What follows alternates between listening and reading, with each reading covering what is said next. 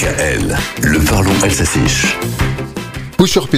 Il y a 20 ans, l'INSEE comptait environ 500 000 locuteurs alsaciens adultes en Alsace. On estime aujourd'hui le nombre d'alsacophones à quelques 600 000, soit un alsacien sur trois.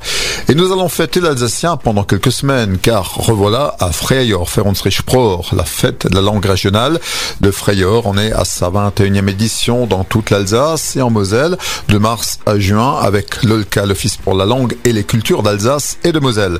Après Colmar, l'an dernier, c'est le pays des trois frontières de Saint-Louis qui accueille le lancement officiel de ce printemps. À partir d'aujourd'hui, Saint-Louis, Hagan, Hiniga sont au rendez-vous cette semaine. Du 15 au 18 mars, en effet, Saint-Louis-Aglo et les villes de Saint-Louis, Egenheim et Uningue ont concocté un programme d'animation culturelle bilingue pour tout public, qu'il soit pratiquant ou non. Il suffit d'être curieux de la diversité culturelle.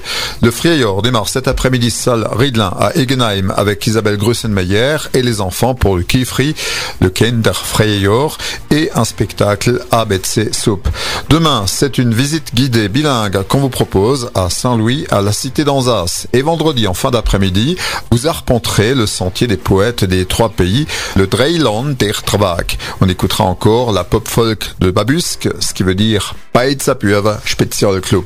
Puis samedi, la traditionnelle cérémonie de remise des trophées, les Chevelmele, les hirondelles du printemps alsacien qui récompensent ceux qui s'investissent dans la sauvegarde et la promotion de la langue régionale. Tout ça se passera au forum de Saint-Louis, après quoi on fera la fête au même endroit avec les Jaguars et les Hoplagais à Freyeur, Franzrichpror, le printemps de la langue régionale.